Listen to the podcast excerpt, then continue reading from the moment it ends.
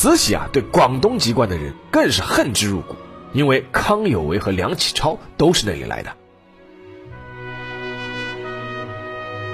在滚滚的时代洪流面前，个体的抉择确实是显得微不足道的。难道我们连一点抉择的空间都没有吗？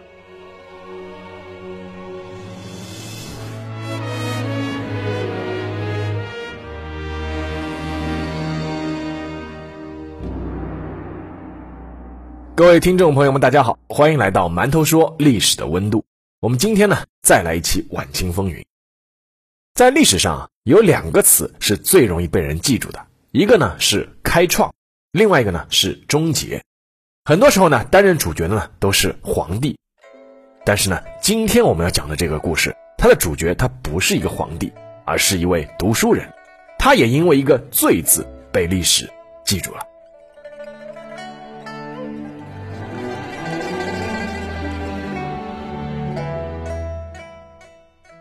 让我们先把时间回到公元一九零四年的七月四日。对于中国历史而言，这应该是可以留下一笔的一天。这一天的清晨，二百七十三名表情肃穆且略显紧张的男子，由专人带领，从紫禁城的中左门进入保和殿，然后经过点名、散卷、赞律、行礼等一系列的仪式和礼节之后，蓄势待发的准备参加一场考试。这二百七十三个人不是普通的人，他们有个共同的称号，叫“贡士”。我们知道，自隋唐开科举以来，及至清朝，中国的读书人要出人头地，必须要闯过六关，分别是县试、府试、院试、乡试、会试和殿试。闯过县试和府试呢，你就可以称为童生了；如果你闯过了院试，那就可称为秀才。如果你通过了最重要的一场叫乡试，那就是可以称为叫举人，这就是中举，那是可以择优放官了。所以说，我们知道有一篇文章叫范进中举。那在中举之后呢，然后还参加会试，如果过了会试以后呢，就可称为叫贡士。而最后一关就是殿试，如果你闯过了这一关，就可以称为进士了。由此可见啊，一旦成了贡士，那就离成功只剩一步之遥了。而这二百七十三个人参加的考试正是殿试。殿试呢，历来应由皇帝主考，按名次呢分为三甲，一甲三名呢赐进士及第，二甲和三甲分别是赐进士出身和同进士出身。那一甲呢，顾名思义就是第一等的。这个一甲的前三名分别就是大家所熟悉的状元、榜眼和探花。而那名状元就是那一年名副其实的天下第一。在七月四日那一天，那二百七十三名贡士谁都不知道究竟状元这顶桂冠会花落谁家，而他们更不可能知道的是，他们参加的这一场殿试是大清帝国最后的一次科举考试，也是整个中国封建王朝的最后一次科举考试。一年之后的一九零五年九月，清廷正式下诏。废除科举，推广学堂，所以说这一届科举就成了末代科举，这一届的状元变成了末代状元，或者有个更意味深长的称呼，那就是第一人中的最后一人。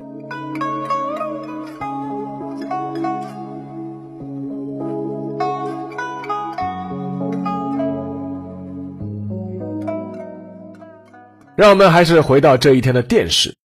上午十点，二百七十三名考生落座，试卷发下，一共是四道题。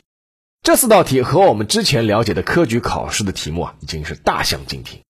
第一题考的是如何任用官吏的方法，第二题呢，考的是结合汉朝和唐朝以来的军事制度来探讨下今天该怎么做。第三道题呢，题目直接就是古之理财与各国之预算决算有异同否？而第四道题呢，更是讨论怎样选拔人才。所以说这四道题啊，和当初清朝的这个八股文题目啊，已经有很大的不同了。事实上，自光绪二十七年，也就是一九零一年之后，中国人是痛定思痛，开始诟病延续千年却与时代脱节的这个科举制度。而清廷迫于压力，做出了改革，那就是废除八股文，将考题与时事密切相关。以这一年殿试之前的这个会试题目为例，第一场考中国政治史事论的五道题，虽然都是考的是中国历史，但是已经有北宋和金朝结盟、南宋和蒙古结盟这样的利弊分析，这种和时事能够结合的题目。其实背景就是当时的中国啊是处于西洋各国的欺凌之下，那中国究竟在里面应该如何博弈？这就是结合时事了。那第二场呢，考外国政治易学五道题，有的题目是问考生。那日本这个明治维新是聘请西洋人，结果日本就变强大了。而埃及呢，他也请了一千多名西洋人，结果呢，财政裁判之权全部失去了，而且国力是倒退了。那请考生要讨论一下这里面的失利弊策。还有的题目呢是说，美国现在是禁止华工，就是那个排华法案。那么现在呢，大家应该怎么看这个问题？那像这样的问题考出来，如果说这个考生还是像当初那样埋头于写八股文。啊，埋首于知乎者也，可能是一个字都答不出来。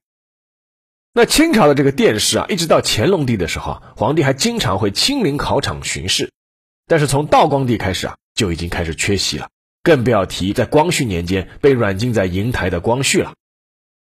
这二百七十三名考生在保和殿从上午写到傍晚，终于交卷，答卷呢交到了读卷官的手里。那一届的殿试的读卷官一共是有八个人。分别是大学士王文绍、陆传林，尚书陆润祥、张英龄、葛宝华、陈璧，侍郎李殿林、绵文。这八名读卷官第二天会在文华殿将所有考生的考卷阅毕，然后呢分出高下。转眼就到了两天之后的七月七日，那一天的黎明，所有参加考试的贡士在乾清门外的台阶上集结。恭听最终名次的宣读，这一天这件事啊，就被称为叫小传炉。那读卷大臣呢，当时是立于台阶之上，捧着一张写满名字的黄纸，开始高声宣读名次。所有人都竖起耳朵听第一个被报出的名字，这个人就是当年这一科的状元郎。在那一天，读卷大臣高声喊出了第一名的名字，声音刺破了黎明的寂静。刘春霖。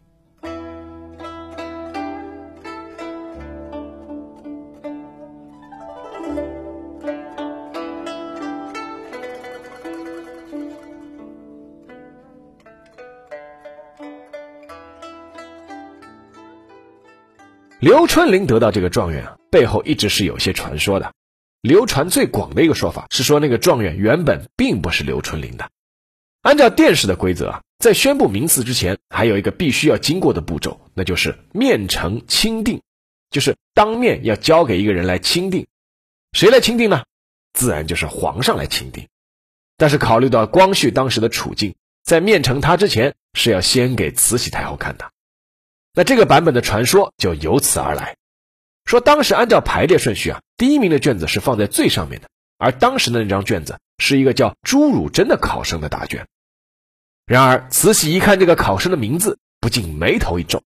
首先，朱汝珍这个名字犯了一个“珍”字的忌讳，也就是珍宝的“珍”。慈禧对光绪当年的宠妃珍妃可谓是心怀怨恨，以至于在庚子年逃难前，要让人把她投到井中给溺死。我们之前的节目有专门有一期啊，就是珍妃为什么必须死。其次呢，朱汝珍是来自广东，慈禧啊对广东籍贯的人更是恨之入骨。因为康有为和梁启超都是那里来的。一九零三年的清廷的经济特科考试，广东才子梁士仪高中榜首。这个梁士仪啊，后来做到袁世凯总统府的秘书长、交通银行总经理、财政部次长，还做过北洋政府的国务总理啊。但是呢，当年啊，据说就是因为慈禧看到这个梁士仪这个名字啊是梁头康伟，因为康有为原名叫梁祖仪，然后呢，他又来自广东。结果慈禧就硬是把这个梁士仪的名字给划掉了。话说这个慈禧拿掉了朱汝珍的卷子，看到了第二张卷子，顿时眼前一亮。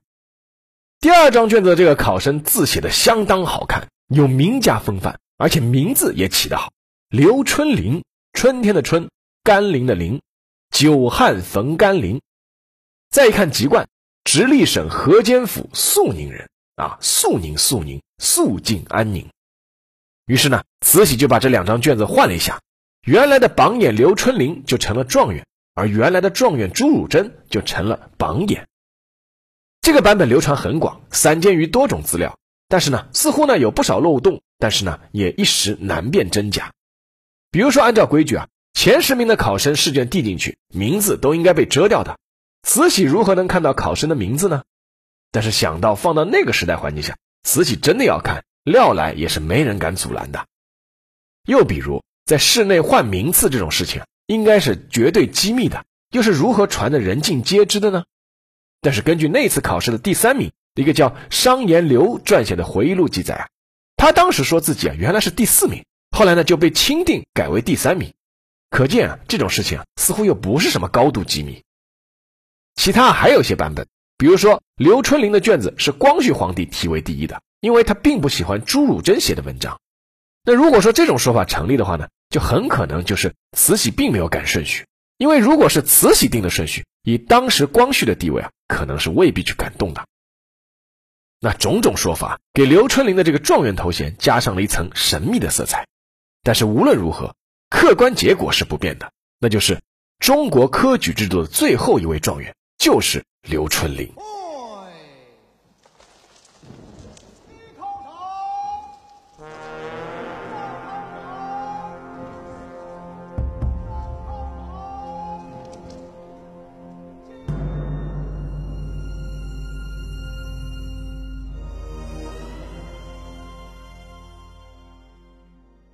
刘春霖，字润琴，一八七二年出生，直隶省河间府肃宁县人。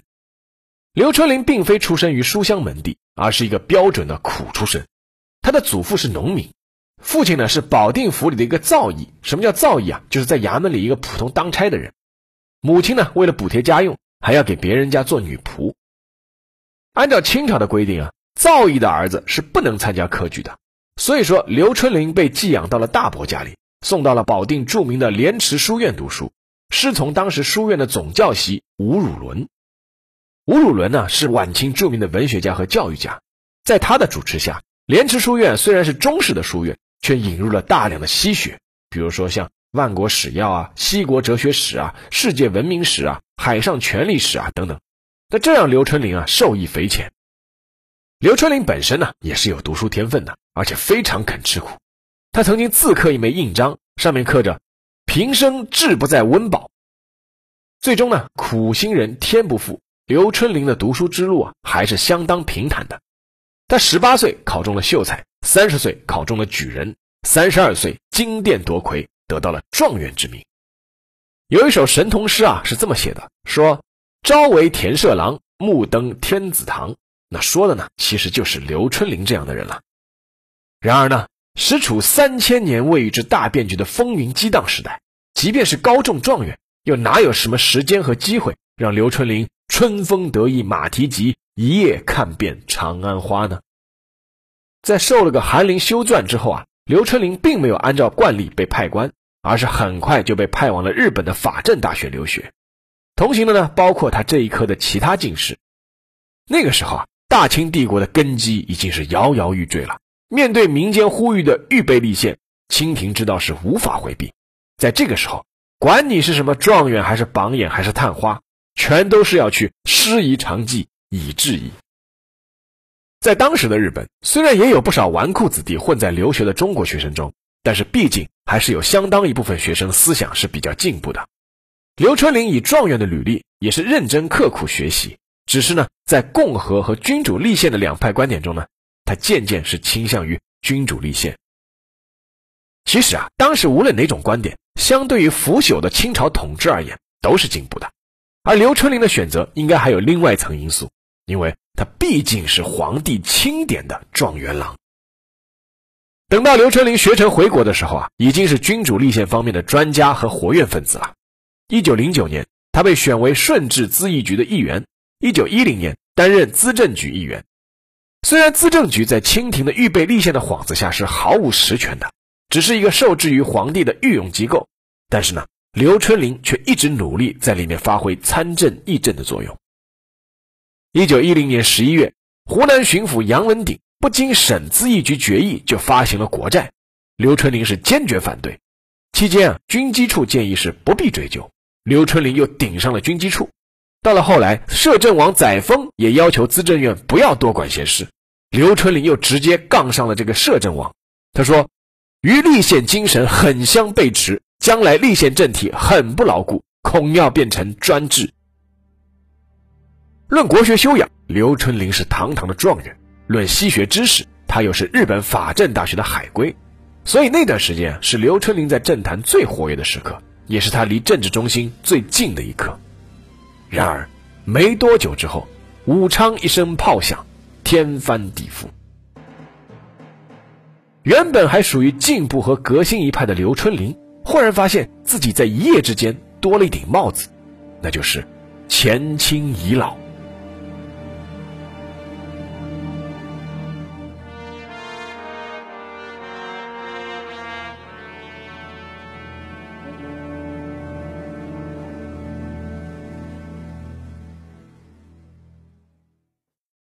辛亥革命对刘春霖的打击还是相当大的。那一年，刘春霖才三十九岁，正值壮年，恰是可以做一番事业的时候。但是，刘春霖却在自己北京的寓所里隐居了起来，终日读书吟诗，品茶下棋，似乎已经决定两耳不闻窗外事了。但熟悉刘春霖的人可能知道，他这样做的矛盾和苦衷。归根结底，他还是皇帝钦点的状元郎。当初在乾清殿的台阶上，当读卷大臣第一个报道刘春霖的名字之后，立刻就有人将一条白色的绸带给刘春霖缠到了腰上。什么意思呢？就是他做官以后就要效忠朝廷了。可如今呢，皇帝没了，朝廷没了，他堂堂的状元郎又该向谁效忠呢？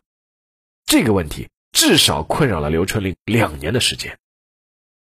到了一九一四年的时候。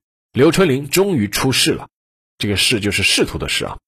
他出仕的对象呢，是当时全中国最有权力和最有实力的一个人，那就是袁世凯。袁世凯对刘春霖算是有知遇之恩。当初在清廷，是袁世凯提议让刘春霖参与君主立宪方面工作的，而刘春霖的老师杨世襄在世的时候和袁世凯是好友。刘春霖呢，对袁世凯也是执弟子礼。刘春霖担任的职务呢，是大总统府的内侍，相当于秘书长。但是在他做过的诸多事情中，唯独只有一件事让人印象深刻，而且并不是什么光彩的事情，那就是在袁世凯筹备称帝期间，各地组织劝进，而刘春霖是作为直隶省的请愿团代表，也是加入了劝进的行列的。如果说这件事是因为刘春霖和袁世凯有各种难以言清的关系的话，那么另外两件事也似乎可以成为刘春霖离进步和革新形象慢慢有所距离的佐证。一件事呢，就是1917年的张勋复辟事件。刘春霖作为前朝遗老的一份子，在张勋拥立溥仪登基的时候，是穿着清朝的四品官服去太和殿磕头的。而另一件事是1931年。淑妃文秀提出和溥仪离婚，轰动全国。在中华民国已经建立了近二十年的时代背景下，当时五十九岁的刘春霖愤怒地发出指责。他说：“实属大逆不道，于情于理均不合清祖宗法制。”当年那个意气风发、立志投身改革的状元郎，似乎已经在风云变幻的时代潮流中迷失了方向。其实，在那个时候啊。刘春霖自己未必没有这样的感受。在袁世凯去世以后，刘春霖还担任过一系列的职务，比如说中央农事实验场厂长、总统府秘书帮办兼秘书厅厅长、直隶省教育厅厅长、直隶自治筹备处处长等等。看上去呢，似乎都颇有些名堂。但是实际上呢，刘春霖曾经自嘲过自己在政府任职不过就是一个执戟郎官，戟就是这个方天画戟的戟啊。什么意思呢？他说自己其实不过就是个门口站岗的，就是一个空摆设。一九二八年，刘春霖看不惯北洋政府的种种勾心斗角，辞职赋闲在家了。赋闲在家后的刘春霖反倒是过得舒心了。他除了自己读书写字之外，还尽己所能兴办教育、捐建书堂、捐赠图书、为灾民募捐等等，做了很多好事。那么。中国的末代状元是否就能够如此安然平凡的终老呢？还不行，这不是他能决定的，而是他所处的那个变幻莫测的时代还要给他一个考验。这一次，不光是朝廷没了，国家也要没了。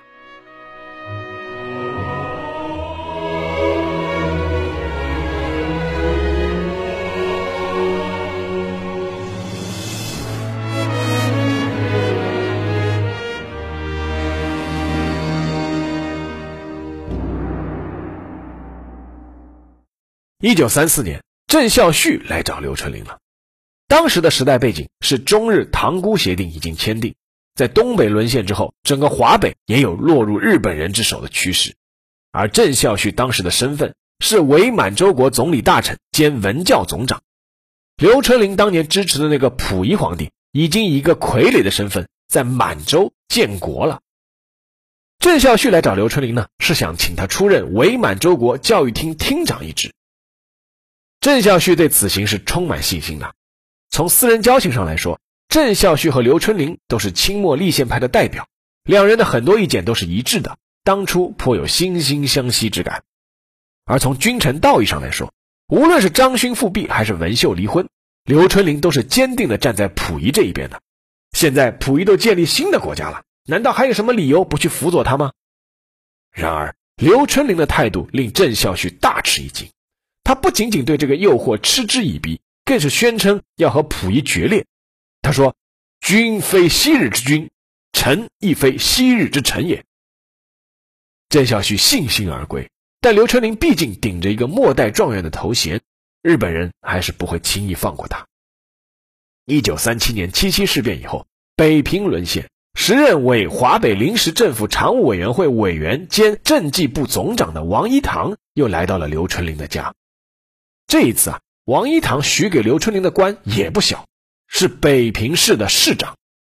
王一堂同样也是很有信心的，他和刘春霖同是一九零四年那一年的进士，一起是在保和殿答的卷，在乾清门听的宣，然后呢又一起去日本法政大学留的学。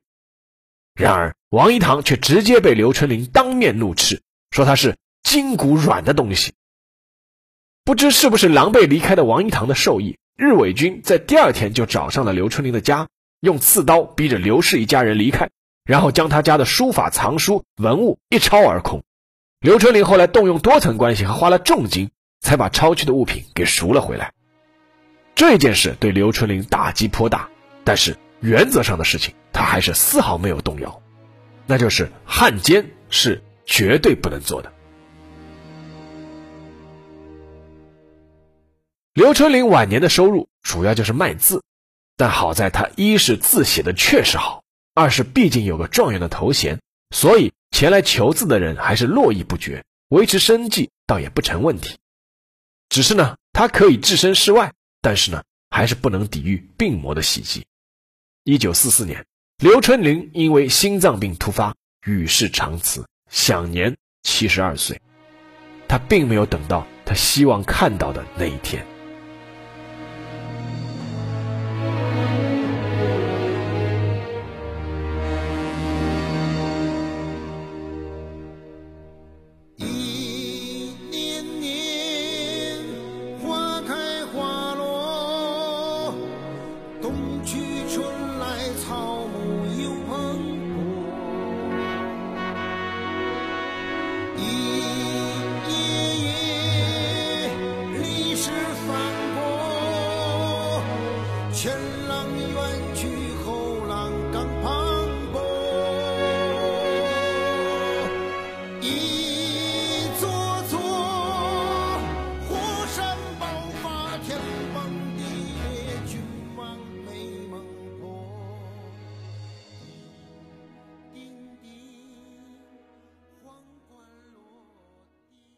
好了，下面进入馒头说时间。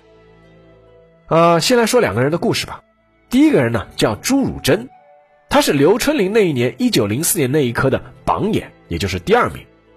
他后来和刘春霖一起啊，被公派到了日本法政大学留学。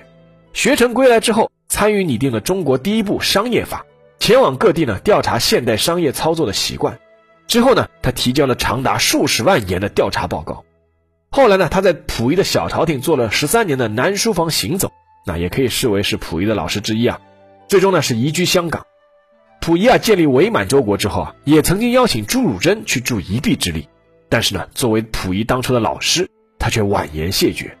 香港沦陷之后，朱汝珍移居北平，曾经多次资助抗日义士。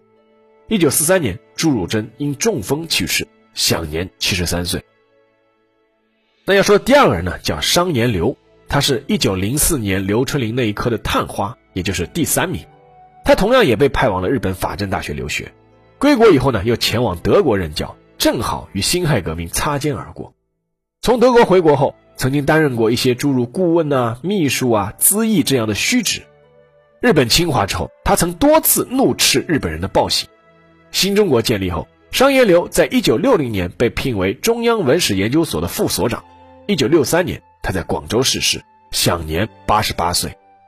商言流的后人和弟子中啊，出了不少著名的学者，而他呢，也根据自己的回忆写了一本二十三万字的《清代科举考试述录》，为后世了解清朝科举提供了很多宝贵的资料。看完了这两个人的故事，加上刘春霖的，似乎啊，会有一种这样的感觉。哪怕是贵为状元、榜眼、探花，他们的一生似乎也没有太多显著的事迹。如果放到太平盛世，他们的境遇可能会有一些不一样。但其实道理也简单，他们所处的时代不一样了。我曾经接受一本杂志的采访，采访的记者告诉我，他对曾经我写过的那一篇让二战美军痴迷的《东京玫瑰》印象很深。他问我：“你怎么看待时代洪流裹挟的个体？”我觉得刘春林他们的境遇啊，或许给出了一个答案，那就是在滚滚的时代洪流面前，个体的抉择确实是显得微不足道的。哪怕你贵为状元，也只是一朵被推着前行的小浪花。然而，这只是话说了一半，真正聚焦到一个个的个体，难道我们连一点抉择的空间都没有吗？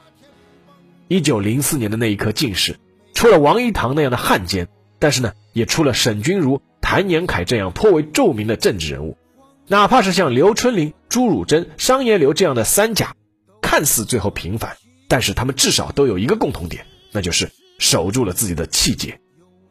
在时代前进的步伐下，刘春霖他们的脚步只要稍微放慢一些，可能就会显得有些落伍。比如说朱汝珍，他也曾经说过绝不吃民国饭。但是呢，在一些大是大非的原则问题上，恰恰是时代。才能检验出个体的本色。二零二零年以来啊，流行一句话叫做“时代的一粒灰落在个人头上就是一座山”。确实，有时在很多你所不能控制的大环境下，每个人都会有一种无力感。然而，即便是一座山压下来，怎样来面对这座山，我们并不是完全没有选择的。投降、逃避、麻木、乐观、坚持、坚强。都是选择，更何况当每一粒灰的共同选择凝聚在一起，放在时代面前的时候，难道不也是一座山吗？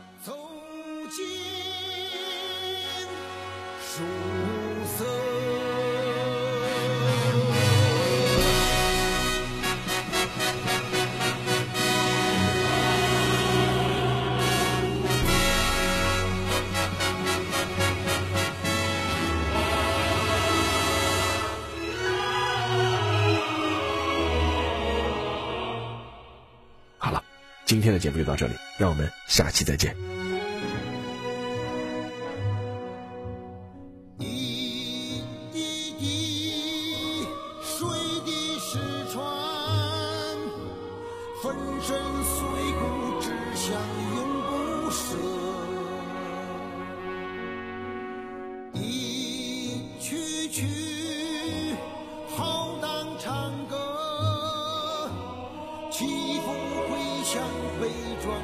you